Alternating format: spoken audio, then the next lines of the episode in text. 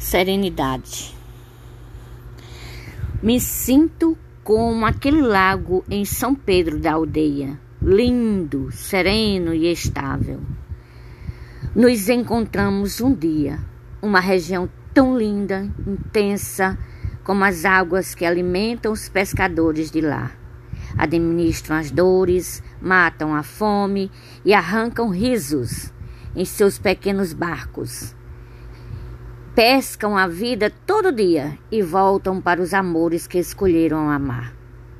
A vida é um poema como quem sabe com a caneta estirar as letras no papel, nos presentear para irmos aos céus, como andorinhas, voar, amar, cantar, pousar.